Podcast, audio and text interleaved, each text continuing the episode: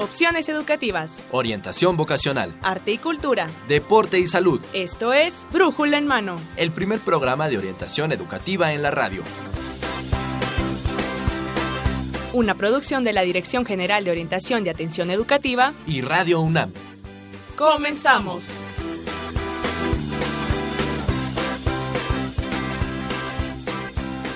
Hola, ¿qué tal amigos? Muy buenos días. Sean bienvenidos a Brújula en Mano, el primer programa de orientación educativa en la radio, que es una coproducción entre la Dirección General de Orientación y Atención Educativa y Radio UNAM. Hoy, 20 de noviembre del 2017, transmitiremos para ustedes el programa número 1115. Esto a través del 860 de amplitud modulada y en internet en www.radiounam.unam mx. Yo soy Miguel González y lo invito a que se quede con nosotros durante los próximos minutos porque vamos a tener temas que estoy seguro que serán de su interés y que también son muy importantes para nuestra máxima casa de estudios. Le estoy hablando de el Código de Ética de la Escuela Nacional de Trabajo Social. También vamos a hablar acerca de la alfabetización para jóvenes y adultos y estaremos también brindándote algunas herramientas para tu búsqueda de empleo. Así que amigos, los invito a que se queden con nosotros y se pongan en contacto en esta ocasión a través de nuestras redes sociales. Lo pueden hacer en el Facebook. En Facebook nos encuentran como Brújula en Mano. En Twitter también nos pueden encontrar en arroba Brújula en Mano. O si lo desean, nos pueden escribir a brújula en mano hotmail.com. Así que quédese con nosotros porque vamos a iniciar con nuestro tema de el código de ética en la Escuela Nacional de Trabajo Social.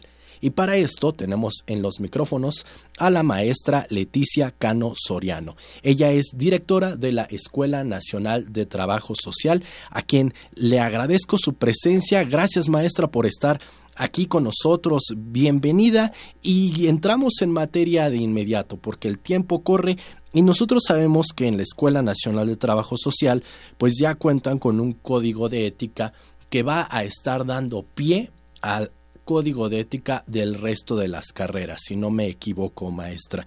En este sentido, ¿cuál es el origen de este código de ética de la Escuela Nacional de Trabajo Social, maestra? Sí, muchísimas gracias y gracias al programa que lleva a cabo la DEGUAE de la UNAM, eh, Brújula en Mano. Y bueno, pues gracias por eh, tener este espacio para compartir sobre un tema que nos ha parecido de la mayor importancia ya que en el plan de desarrollo a mi cargo de la gestión anterior, que fue la gestión 2012-2016, ahora estamos en un segundo periodo, eh, también al frente de la escuela, eh, nos planteamos en este plan de desarrollo eh, el que la escuela por primera vez contara con un código de ética. En aquel momento todavía no se aprobaba el código de ética de nuestra universidad, situación que fue muy, muy afortunada en julio de 2015 en una sesión ordinaria del Honorable Consejo Universitario, porque eh, ya enmarcados eh, estos temas importantísimos dentro del Consejo Universitario, dentro de nuestra UNAM, pues nos permitió tener ese marco para que la escuela diera paso a uno de los temas que habíamos planteado o que yo había planteado en el plan de desarrollo a mi cargo primero plan de trabajo y luego plan de desarrollo. Así que, eh, pues este es el origen propiamente, ¿no? El haber colocado el tema en este plan de desarrollo que hemos encabezado en el periodo 2012-2016 y evidentemente para tener eh, un código de ética en la escuela y, repito, después de enmarcarlo con el de nuestra Universidad Nacional, que eso fue la verdad, estupendo, fabuloso, extraordinario, pues se hizo primero una consulta a la comunidad, a la comunidad de nuestra escuela. Voy a hablar del código de ética, eh, lo que me está preguntando usted, de la Escuela Nacional de Trabajo Social. ¿Cuál fue, digamos, el proceso que llevamos a cabo? Eh, lo primero fue diseñar con el apoyo entonces del maestro Edgar Zamora, eh, que estaba a cargo del área de planeación de la escuela, y por, por indicaciones de una servidora, se prepara justamente toda la estrategia, todo el procedimiento a seguir para hacer una consulta vía electrónica a la comunidad de la escuela. ¿Y quién es la comunidad de la escuela? Pues es el alumnado, el profesorado, quienes integran el personal académico administrativo y las y los administrativos de base, es decir, base y confianza. Inclusive también egresadas y egresados de la escuela, que evidentemente la opinión de, todos ellos era muy importante y en concordancia con la misión y la visión de la escuela que había aprobado en su momento el Honorable Consejo Técnico y eh, con base en, eh, repito, este plan de desarrollo, pues nos dimos a la tarea de llevar a cabo esta consulta. ¿En qué, eh, ¿En qué consistió propiamente la consulta? Bueno, pues preguntar a la comunidad, en principio, sobre el tema de ética en la escuela. Quiero aclarar que es el código de ética de la escuela, no de la profesión. Todavía nos falta trabajar el de la profesión de trabajo social, pero ese es otro, otro momento y otro escenario. Entonces, fue muy interesante porque las eh, y los jóvenes que siempre han participado de una manera de verdad estupenda, pues nos fueron dando la pauta de qué estábamos comprendiendo en ese momento, cuál fue ese momento, en el ciclo escolar 2015-2, que era casi finales de 2014, eh, año 2014. Entonces, ¿qué, ¿qué, entendíamos en ese momento? Entendemos por respeto, por solidaridad, por integridad, inclusión, igualdad. Es decir, estos principios y valores que en, toda, en todo entorno escolar y en toda sociedad deben de existir. Y hoy más que nunca.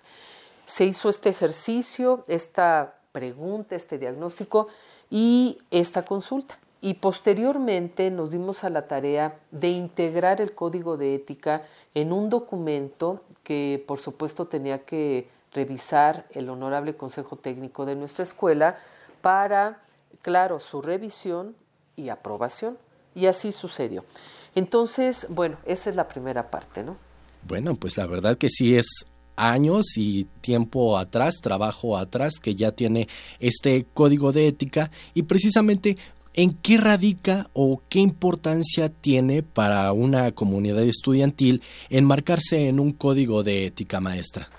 Bueno, eh, primero yo creo que tiene que ver, por supuesto, con una serie de principios, de valores que nos tienen que ir eh, encauzando y recordando que las relaciones humanas, y voy a hablar ahorita del ámbito escolar, universitario, que las relaciones humanas, las relaciones sociales, las relaciones socioescolares, laborales, porque no solamente es la comunidad escolar, o sea, hay relaciones laborales, entre docentes, entre personal administrativo, pues tiene que ser en apego siempre a principios y valores. Es decir, eh, antes de que tuviéramos código de ética, yo recuerdo que eh, he venido planteando que debemos de ser una, eh, una gestión, una administración que sume, que sea incluyente, que respete, que brinde siempre un trato digno a toda la comunidad y que ese trato digno y ese trato incluyente, ese trato respetuoso, pues es el que nos merecemos todas y todos. Y la relevancia y la importancia de tener un código de ética es que nos ha permitido, si ustedes después tienen tiempo, nos ha permitido llevar a cabo una campaña interna para que no se nos olvide que hay un código de ética en la escuela. Primero, en el vestíbulo de la escuela, en un espacio este, en un muro enorme, ahí está el código de ética de la UNAM y el de la escuela. Siempre, siempre tenemos que cobijar y tenemos que enmarcar nuestros eh, documentos, lineamientos, con base en lo que el Consejo Universitario apruebe. Eso indudable. Por eso están los dos. Y por otra parte, eh, se tiene que llevar a cabo todos los días, todos los días, yo diría, un proceso de sensibilización, de información, de campaña, para que la comunidad recordemos, incluida la de la voz, que tenemos que conducirnos en todo momento con ética, con transparencia, con respeto, con valores, con principios. Y esto también nos llevó a que en cada puerta de cada aula escolar eh, se enunciaran prácticamente todos los eh, principios eh, que rigen a este código de ética. Si ustedes visitan las aulas, por dentro está respeto, responsabilidad, honestidad, compromiso, igualdad, lealtad, integridad, prudencia y amistad. Eh, y también a través de las computadoras, en todas las computadoras de la escuela, en todas, y también en las laptops que usan las y los jóvenes en las aulas y profesorado, por supuesto, hay un mensaje siempre, con un principio del código de ética y con perspectiva de género, porque también en la escuela el tema de igualdad, de equidad y de no violencia de género es tarea de todos los días. Entonces, pues ahí tenemos un reto enorme si queremos realmente formar jóvenes con conciencia, sí crítica, muy crítica, pero también con un compromiso y responsabilidad con su entorno inmediato, con la sociedad, con las comunidades con las cuales trabajamos y sobre todo en una profesión como es trabajo social. Maestra, usted ha mencionado valores dentro de, sus respuestas, que la verdad está muy bien resaltarlas. Quisiera que nos profundizara un poco más en qué tipo de valores van a desarrollar los alumnos con este código de ética y de qué manera ustedes están trabajando o qué otros recursos están proponiendo para apoyar dicho código de ética. Sí, y muy perdón, muy importante su pregunta porque eh, ¿cómo encontrarlo? ¿no? Eh, de repente decimos, bueno, ¿dónde se encuentran los principios y los valores? Y, y, por supuesto, yo lo he dicho en algunos momentos, que claro que hay principios y hay valores. Yo no creo en esos mensajes que a veces se generan que dicen que ya no hay valores, que no existen. No es cierto, claro que existen, pero van a existir en la medida en que estén en que se pongan en práctica todos los días, porque eh, no es como decir, mm, por allá en el pasillo va Adriana, ¿no? Por allá en el pasillo va honestidad. O sea, honestidad tiene que existir en, eh, en los imaginarios y en estos simbolismos que trabajamos cuando hay acciones que son de carácter honesto, solidarios. Miren, un ejemplo lo tenemos, eh, yo creo, claramente definido y, tangible ahora con los sismos, ¿no? Eh, la primera etapa que uno vive, y eso se lo digo porque estamos trabajando, ya casi terminamos un protocolo de actuación en la escuela, justo para casos de emergencia social y desastres. Y cuando suceden estos eventos tremendamente fuertes, lo primero lo primero que sucede es la labor humanitaria. Acopio, brigadas y rescate social. Y de aquí yo quiero recuperar, eh, además de, esta, de, recordarnos, ¿verdad?, de estos momentos pues muy fuertes, muy duros, muy trágicos, que tenemos que rescatar socialmente a las familias, a las y los jóvenes, tenemos que rescatarnos de estos entornos en donde eh, hemos vivido de verdad procesos de egoísmo, de individualización, de no interesarnos por lo que le pase a las y los otros, ¿no? Y que esto, bueno, se va generando porque vivimos en sociedades que realmente eh, hacen a un lado los principios y los valores. Por eso cuando uno intenta sumar, integrar, hay quienes también se resisten, ¿no? Porque hay resistencia a sumar y a tener relaciones armónicas y convivencias distintas, pero uno tiene que, enfrentar también y que poner en marcha eh, acciones que den cuenta de que en una comunidad debe de haber armonía, debe de haber convivencias y no es necesario generar conflictos. ¿eh? El diálogo y la palabra y la palabra y el diálogo y la escucha tienen que ser parte de la forma como tenemos que resolverlo. Bueno, ¿dónde encontramos el código de ética? Insisto, primero yo diría que en las acciones cotidianas. No va a haber principios y valores que podamos eh, comprender, eh, decir sí, sí existe el respeto, sí existe la integridad, sí existe eh, la inclusión, sí existe estos principios y estos valores que nos hemos dado si no los ponemos en práctica. Y lo otro, bueno, por supuesto que en la página web de la escuela visiblemente está tanto los lineamientos generales para la igualdad de género en la UNAM, eh, que tienen que ver, repito, también con un trabajo de perspectiva de género y el código de ética. Si ustedes entran a la página de la escuela www.trabajosocial.unam.mx, lo primero que van a ver son recuadros que tienen que ver con perspectiva de género y código de ética, el protocolo de atención para casos de violencia de género, etcétera. ¿Y por qué lo colocamos de manera visible? Porque hay que visibilizar lo que es necesario para ser mejores seres humanos. Ese es el tema. Y eh, por otro lado, bueno, pues este código de ética, y por eso me encantó la pregunta que usted hizo, va a tener también su Em, complemento, digámoslo así, con un seminario sobre ética que vamos a llevar a cabo el próximo ciclo escolar aquí en la escuela. Y esto es por mandato del Consejo Técnico.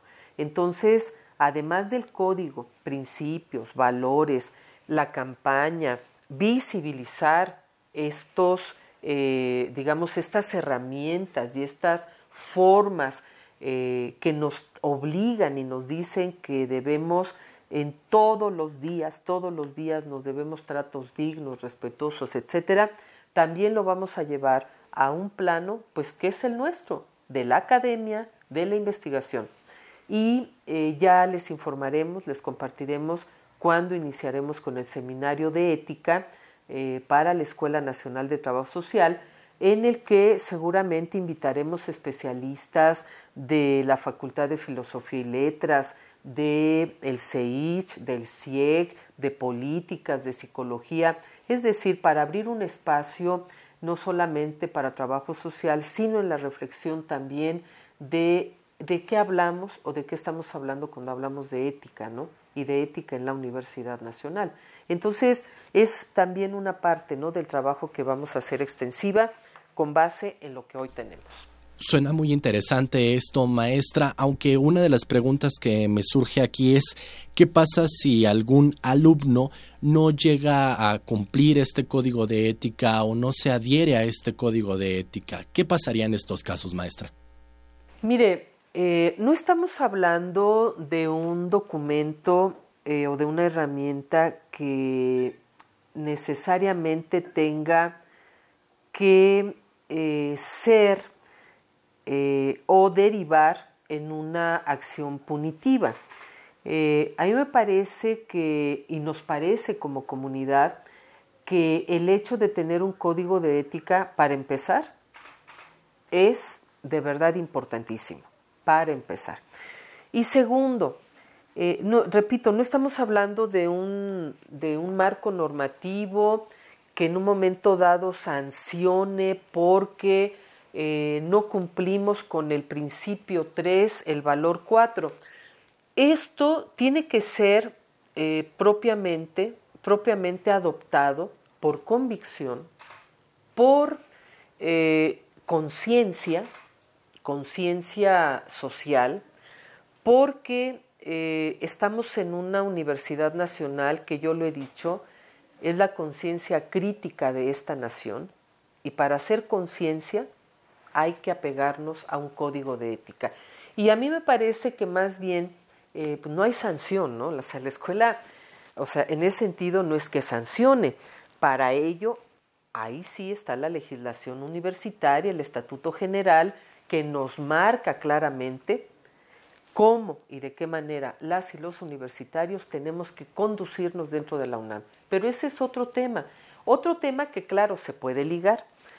Por supuesto que si alguien falta al respeto a otra persona, además de faltar eh, en este principio y valor a un código de ética, falta a la universidad, está en falta con la UNAM.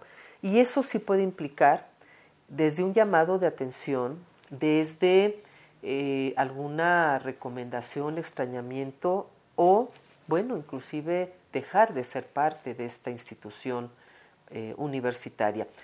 Pero el código de ética per se me parece que es una invitación a que recordemos que la vida social, la vida en comunidad, la vida que nos damos de fortalecer ese tejido social que es tan importante y que cuando decidimos ser profesoras y profesores y trabajar en una comunidad escolar, tenemos la obligación, eso sí, la obligación de transmitir que hay principios y valores en la UNAM y en la escuela.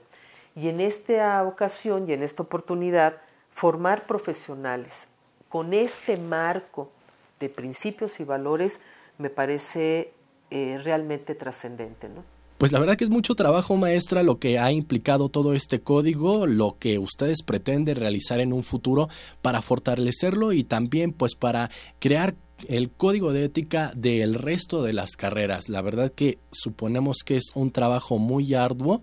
Muchas felicidades. Y aquí la pregunta que nos surge es, después de este código de ética escolar, ¿qué sigue? ¿Qué viene? Claro, claro. Después, bueno, eh, yo no diría que después, con nuestro código de ética, ¿qué sigue en esta segunda etapa, en esta segunda gestión a mi cargo?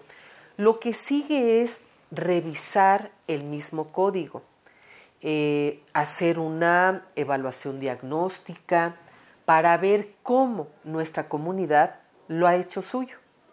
Porque a lo mejor a veces tenemos instrumentos o herramientas y a veces las comunidades dicen, bueno, sí está el código, pero realmente no, como que no me siento muy cerca, al, no, a, la ética, no a los valores, sino al, digamos, al entorno que nos está invitando a tener eh, como parte de nuestra propia vida estos principios y valores. Creo que hacer una evaluación diagnóstica del impacto que ha tenido en la escuela, el código de ética, de cómo ha sido recibido, de cómo lo hemos puesto en marcha día con día, va a ser muy importante, porque lo que se tenga que corregir hay que corregirlo. Y por eso queremos aprovechar el próximo año calendario 2018 para que simultáneamente, mientras trabajamos el seminario de ética, hagamos esta evaluación diagnóstica. Y yo estoy segura que el código se va a enriquecer, que va a crecer inclusive, ¿no? Y que habrá algunos planteamientos, algunos temas que quizá hoy no estén en este documento y que nos va a permitir tener un código de ética pues más fortalecido. Repito, siempre enmarcado con el de nuestra Universidad Nacional. Pues amigos, ahí está esta información con respecto al código de ética de la Escuela Nacional de Trabajo Social que estará dando pie al código de ética del resto de las carreras. Así que estamos al pendiente y hay mucho mucho trabajo que realizar que están planeando para el siguiente año. Así que queremos agradecer a la maestra Leticia Cano Soriano, ella es directora de la Escuela Nacional de Trabajo Social, a quien también felicitamos por este gran trabajo. Nosotros vamos a hacer un corte, pero no se despeguen de Brújula en mano porque regresamos con mucha más información.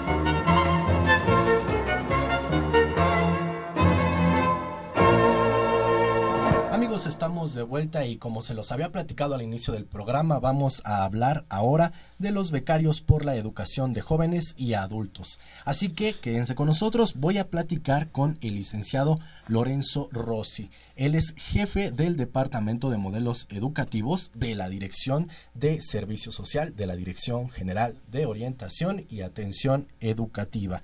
Lorenzo, gracias por estar con nosotros. Hola, gracias. ¿Qué tal? Gracias por la invitación. Hay casa llena, la verdad hay muchas personas con las que podemos platicar, entonces le doy la bienvenida también a Dulce Olivia Gutiérrez. Ella está estudiando la carrera de física matemáticas en la Facultad de Ciencias y también estudias algo más, ¿verdad, Dulce? Bienvenida por estar, gracias por estar aquí con nosotros. Hola, muchas gracias. Bueno, pues nos va a estar platicando ella acerca de su labor en este programa de becarios por la educación de jóvenes eh, y adultos. También voy a platicar, doy la bienvenida a Akali Joab Pastrana Martínez, que él es educando de este, de este programa. Así que, eh, Joab, gracias por estar con nosotros. Gracias, Miguel, por la invitación. Pues vamos a platicar con él también. Doy la bienvenida también a Carlos Enrique Rosas. Él es estudiante de sociología en la Facultad de Ciencias Políticas y Sociales. ¿Estoy en lo correcto, Carlos? Así es, Miguel. ¿Qué tal? Mucho gusto. Gracias por estar con nosotros y también doy la bienvenida al señor Ángel Sánchez Cabrera. Él es educando de este programa. Don Ángel, gracias por estar con nosotros. Pues gracias a ustedes por la invitación.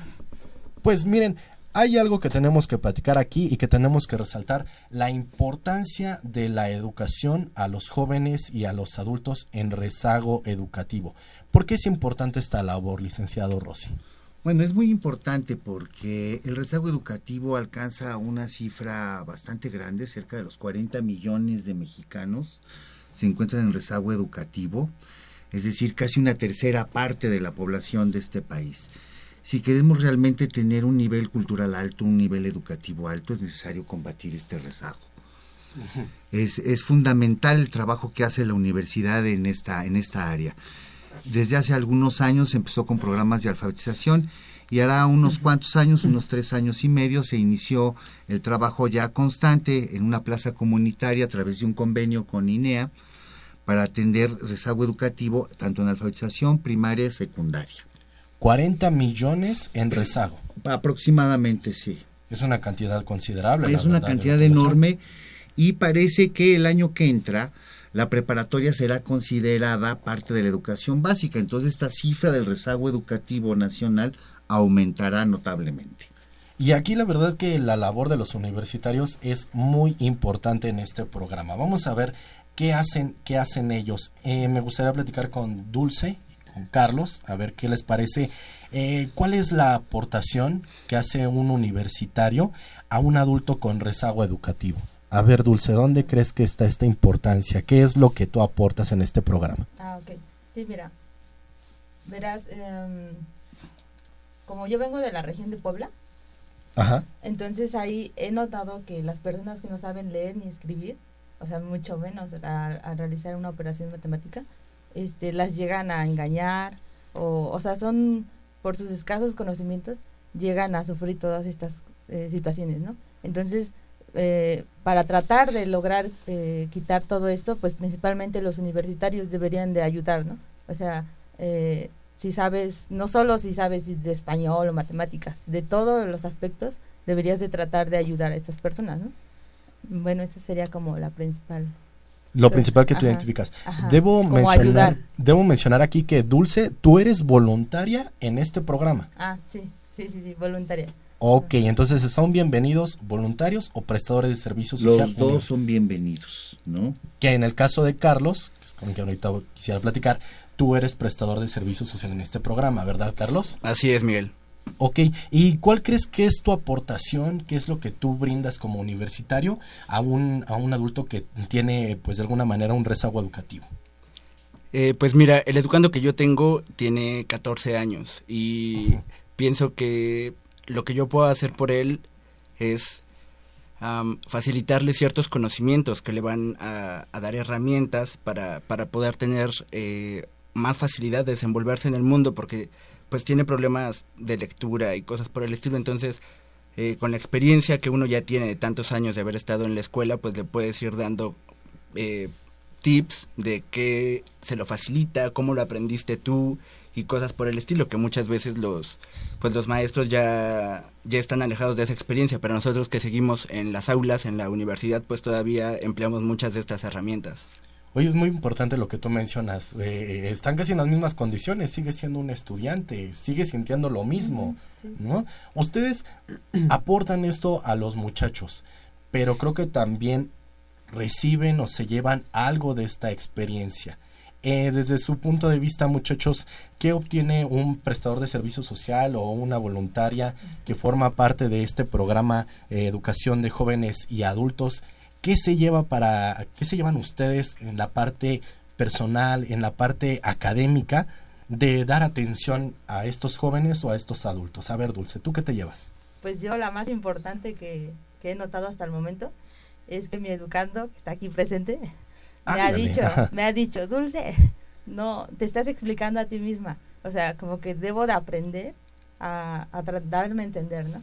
Entonces eso es lo que, lo que me ha gustado demasiado. O sea, me lo ha dicho dos veces y he tratado de mejorar, ¿no? Entonces eso es la, la principal. O sea, que, que yo con este servicio estoy aprendiendo a transmitir, a, a una mejor forma de transmitir, ¿no? Eso es lo importante.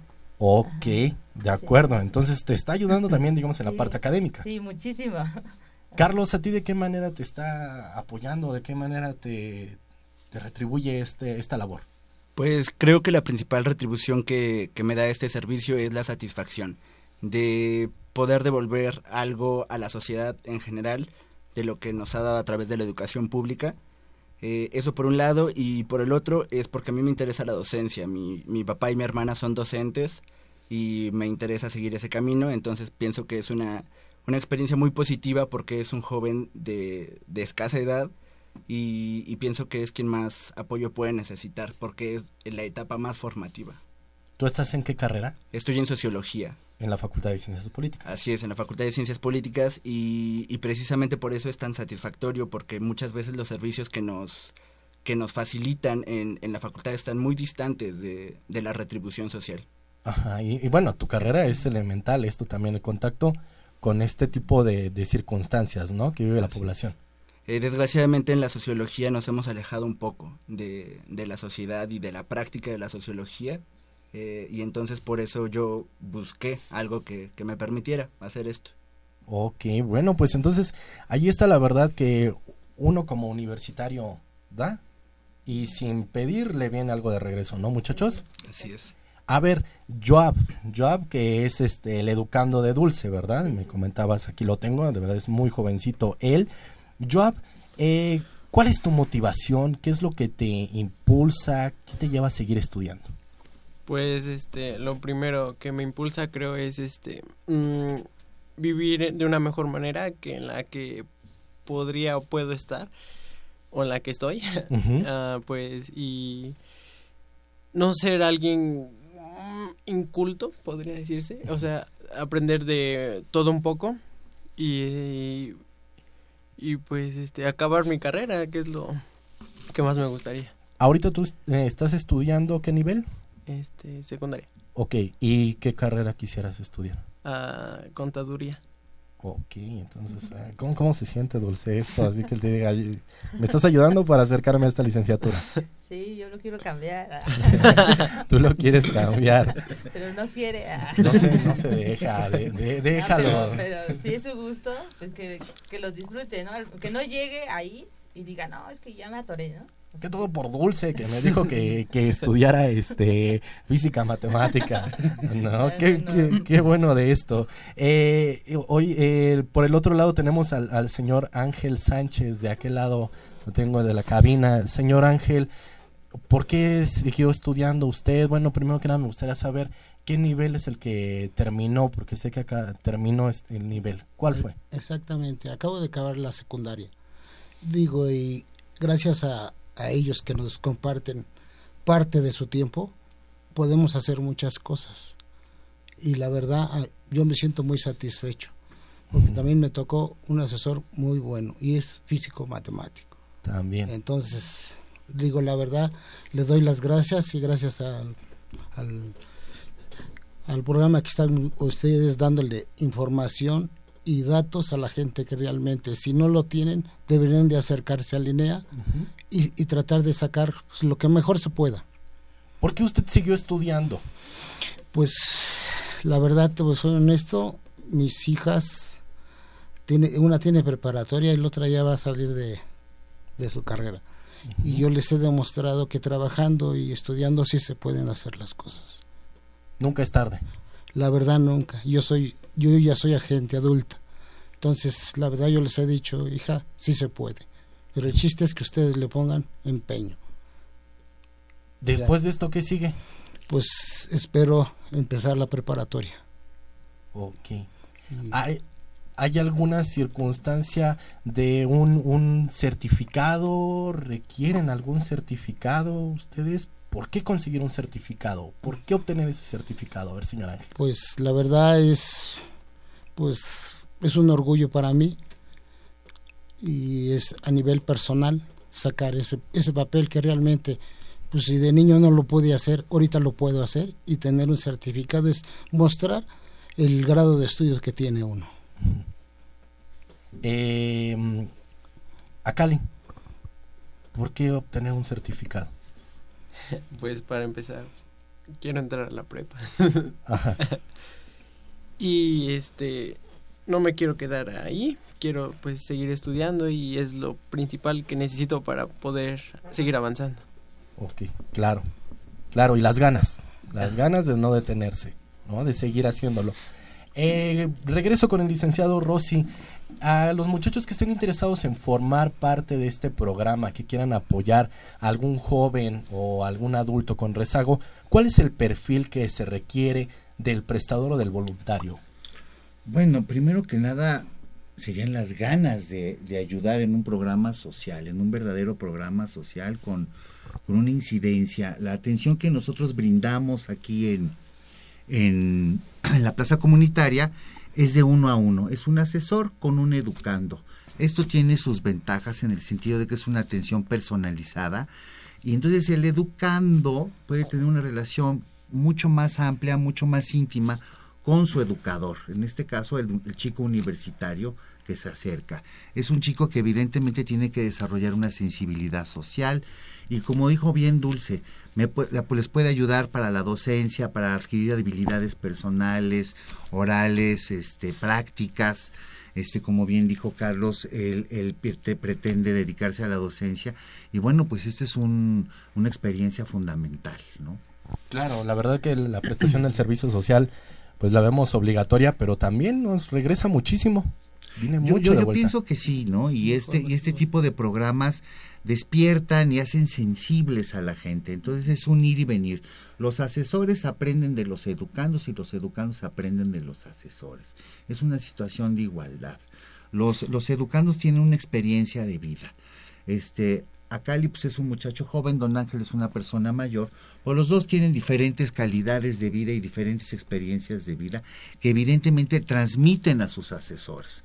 Los asesores son facilitadores de un conocimiento ya establecido, que en este caso, bueno, pues se trata de la secundaria, como puede ser la primaria o la alfabetización.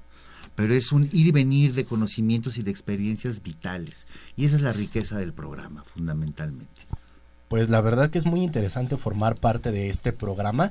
Pues amigos, el tiempo se nos termina, la verdad. A mí lo que me gustaría es cerrar este bloque con un mensaje que me pudieran dar amigos, que me pudieran dar muchachos, con respecto a esta experiencia que han tenido en este programa. ¿Qué te parece si iniciamos contigo, Dulce? Sí, verás, um, sería como decirle a los alumnos, a los universitarios que estén interesados en este programa, que sí se acerquen, que no lo piensen como que solo sea para rellenar algún re requisito, entonces, que sí te deja demasiado, eh, aprendes de las dos partes. Entonces, que, que lo hagan, en serio.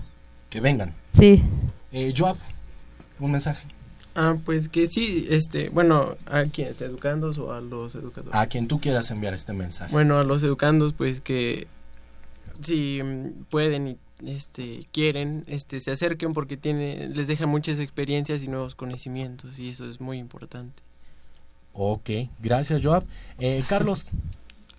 Eh, pues yo pienso que lo que tiene este programa es que nos deja beneficios a todos. Para las personas que se acercan a recibir la instrucción, se benefician no solo de poder obtener su certificado y de adquirir los conocimientos que en otro momento, por las circunstancias que hayan sido, no, no pudieron, sino que también se benefician de tener un poco de formación de la UNAM, en el sentido de que a pesar de que es un programa de la INEA, quienes estamos eh, prestando este servicio somos estudiantes de la UNAM y eso también les llega a ellos, ¿no? Se benefician de, de la Universidad Nacional y, pienso que esa es la, la mayor riqueza que, que, puede haber para quien se acerca a este programa. Es el extra. Ah, el extra, exactamente. Don Ángel. Pues la verdad, un agradecimiento para todos los que nos permiten un pedazo de su tiempo, que son los asesores, y la verdad les agradezco infinitamente porque yo acabo de sacar mi secundaria y lo digo con orgullo porque esto sin ellos no se llevaría a cabo nada. Yo le digo y la verdad, gracias a ellos sacamos secundaria, primaria, no sé, pero yo a la gente que pudiera escucharnos pues, que se acerque a línea para que puedan sacar el beneficio que se pueda sacar. Pues ahí está. Gracias. Licenciado Rossi, un mensaje y dónde pueden encontrar información los interesados. Bueno, primero, pues bueno, gracias por la, por la oportunidad de divulgar estos mensajes. Este, hacemos una invitación tanto a, prestadores de servicio social, a voluntarios que se quieran acercar al programa, como educandos que oigan esta, este, este programa.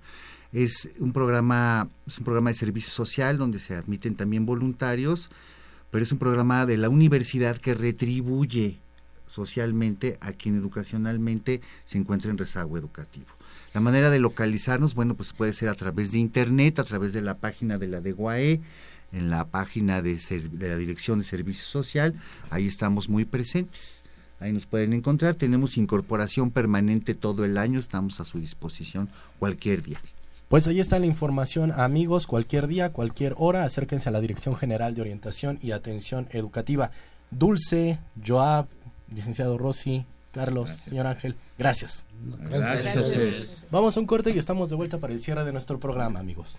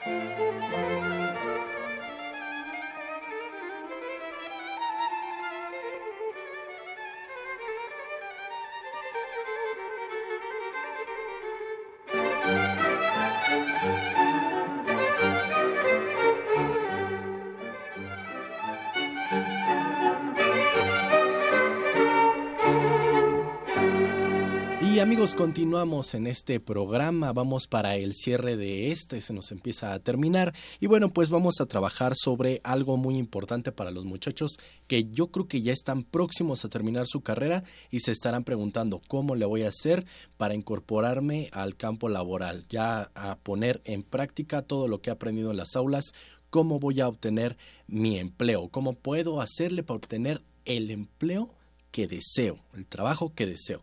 Así que para esto vamos a platicar con la licenciada, licenciada Carmen Sanabria. Ella es académica orientadora de la Dirección General de Orientación y Atención Educativa y también forma parte del Departamento de Bolsa Universitaria de Trabajo. Carmen, bienvenida, ¿cómo estás? Muy bien, muchas gracias por la invitación. Nuevamente aquí con nosotros. Sí, de nueva cuenta. De nueva cuenta. Y bueno, es que la verdad que es un tema que yo creo que muchos, y esto algo que tiene la universidad, es que nos va a estar acompañando antes, durante y después de nuestro, de nuestro paso por sus aulas. Esto es, pues apoyándonos en la inserción laboral a través de la Bolsa Universitaria de Trabajo. En esta ocasión vamos a hablar de un taller de los tantos que tiene la BUT que se llama Obteniendo el trabajo que deseo. En este sentido, Carmen, ¿qué elementos me proporciona este taller para la búsqueda de empleo? Bueno, primero a mí me gustaría empezar diciendo que el nombre del taller, desde mi muy particular punto de vista, no es el más adecuado, porque generalmente nadie encuentra el trabajo que deseo y menos cuando es un recién egresado este, de la UNAM o de cualquier otra institución, sino que para ir alcanzando las metas que uno se propone laboralmente hablando, uno tiene que trabajarle para irlas alcanzando.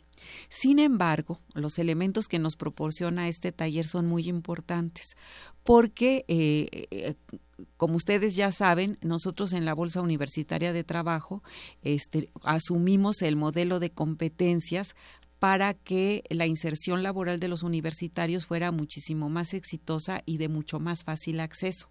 Y es el modelo que utilizan en lo general las empresas e instituciones en nuestro país. Entonces, desde ese punto de vista, los elementos que nos proporciona es la posibilidad de que a partir del taller el universitario vaya entendiendo la importancia de este modelo de competencias, pero a la vez sepa cómo identificarlas y cómo desarrollarlas para poder tener un bagaje o un grupo de competencias que ellos puedan utilizar tanto para la elaboración de su currículum como para enfrentar de una manera exitosa su entrevista de trabajo. Carmen, tú nos mencionas que ustedes eh, están basadas en el modelo de competencias y hay que identificarlas. ¿Nos podrías recordar, porque en anteriores programas lo has mencionado, qué es una competencia? Yo creo que los muchachos cuando vayan a los talleres las lograrán identificar de mejor manera, pero ¿nos podrías dar una ayudadita? Sí, las competencias no es otra cosa más que los conocimientos, esos que adquieren en la escuela, pero también en la vida diaria, las habilidades, esas que desarrollan a través de su área de conocimiento, los comportamientos y las motivaciones y el conjunto es, en conjunto estos cuatro elementos es lo que hace a un candidato a un puesto el candidato ideal para ese puesto de trabajo. Esas son las competencias. Ahora, ¿cómo las pueden identificar y desarrollar?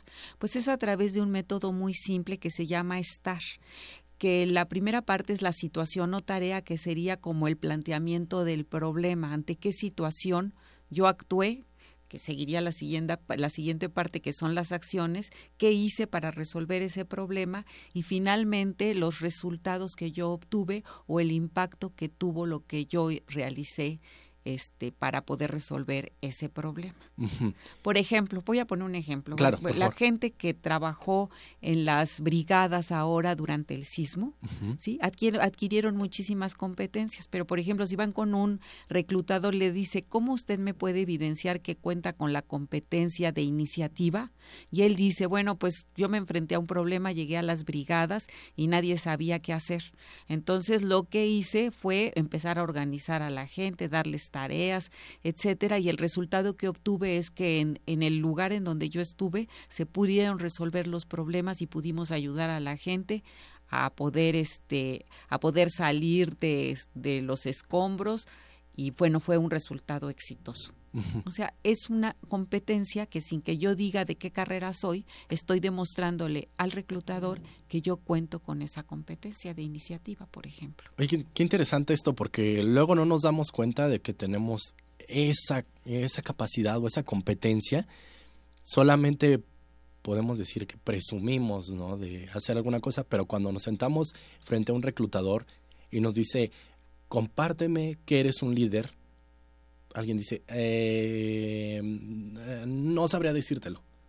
Sí, eso está, eso está mal, porque la verdad es que eh, el liderazgo, que es una de las competencias más importantes, generalmente este este, se puede se puede obtener, o sea, pueden desarrollarla y aprenderla. En un trabajo en equipo, un trabajo de la escuela, aquella persona que va distribuyendo tareas, a la que le creen, a la que tiene influencia, es la persona que puede demostrar que tiene esa capacidad de liderazgo, esa competencia. Simplemente las competencias es ser competente para algo, ¿sí? En este sentido también en obteniendo el trabajo que deseo, como nos comentas a veces no es el que deseamos cuando estamos iniciando, pero al tomar este taller, ¿qué ventajas se le ofrecen al muchacho que le van a, a dar valga la redundancia, una ventaja con respecto a otros que no han tomado el taller? Bueno, es muchísima la ventaja porque ellos al aprender a identificar y describir sus competencias, tanto de conocimientos como de comportamientos y motivacionales, los hacen ser un candidato que al enfrentar la entrevista de trabajo la van a hacer pues con muchísimo éxito porque lo que nosotros les recomendamos en el taller es que ellos elaboren un grupo de competencias de, de 22 que nosotros más o menos somos las que desarrollamos ahí en el taller y que hagan una, una STAR de cada una de estas competencias para que tengan ese grupo y después las puedan ellos ir manejando, ya sea para su currículum o para diferentes entrevistas de trabajo,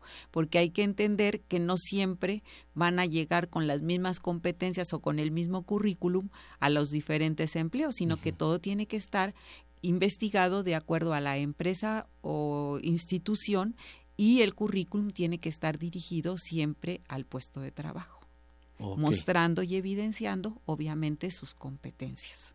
Esto también me quiere decir que tenemos que hacer un estudio de la empresa o la institución a la cual nos queremos postular. Sí, así es. Tienen que tener una amplia, un amplio conocimiento de la empresa o institución, que incluso muchas veces de internet se puede, se puede ver todo ahí, pero nosotros incluso les recomendamos que si es posible que ellos asistan, eso les va a dar muchos más elementos para que incluso sepan cómo presentarse a la entrevista, cómo ir vestidos, cómo sale la gente, si contenta, si es una una organización pues muy vertical o pues hay mayor participación de los trabajadores y eso todo lo ven si ellos acuden directamente a estas empresas o instituciones. A ver, en, están ustedes en este taller con los muchachos y yo creo que hay muchas preguntas que les llegan a hacer ellos, muchas inquietudes que traen para resolver, puesto que la expectativa es que quiero encontrar un trabajo que me dé estabilidad y que también me haga estar contento, me tenga feliz y en el cual pueda desarrollarme aún más. ¿Cuáles son las inquietudes que les llegan a manifestar los muchachos que asisten a este taller, por ejemplo, algunos? Bueno, en principio de cuentas que ellos desconocen lo que son las competencias, pero bueno, nosotros durante el taller, en una serie de ejercicios que hacemos, pues los vamos a ellos capacitando para que puedan identificar y describir sus competencias. Eso por una parte. Otra, porque les hacemos consciente de que únicamente así van a poder ellos llegar con seguridad a la entrevista de trabajo. Y adicionalmente a esto, este, el, el, universitario pues también va aprendiendo cuáles son las competencias que los reclutadores van, este, requieren, vamos, para que ellos puedan vender su perfil profesional o su fuerza de trabajo intelectual y que lo hagan de la mejor forma. Entonces tenemos otro tipo de competencias que se llaman motivacionales, por ejemplo, en donde están de este, estas van centradas a eso que tú hablabas hace rato de la satisfacción en el empleo. Obviamente, una persona que está satisfecha en el, en el centro de trabajo, pues tiene mayor productividad para la empresa o para la institución, pero también él estará mucho más satisfecho. Igual, eh, de acuerdo al, al puesto y a la organización en la que él esté. Sin embargo, esto no necesariamente siempre sucede así.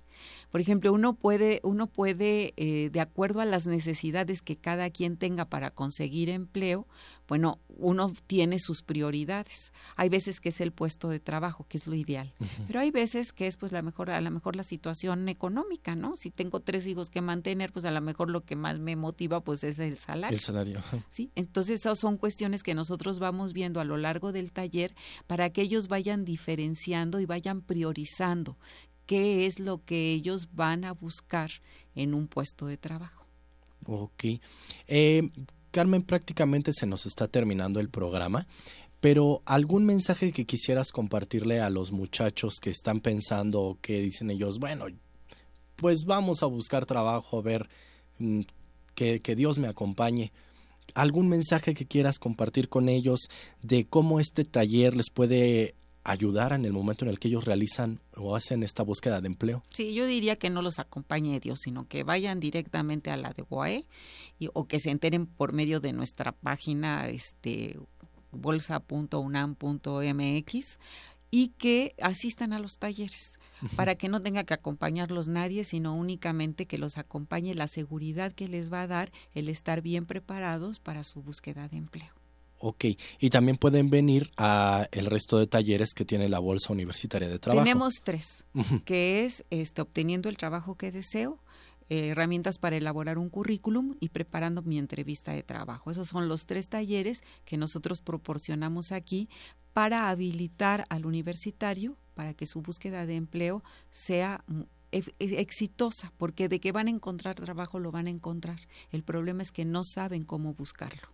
Ese es uno de los problemas. Y entonces llegamos al trabajo que no nos satisface. eh, ¿Estos talleres se imparten, eh, Carmen? Se imparten los, todos los jueves, se imparte el de herramientas para elaborar un currículum y preparando mi entrevista de trabajo. Y algunos martes del mes y algunos viernes, eso tendrían que verlo en la página, se imparte obteniendo el trabajo que deseo. La página es es www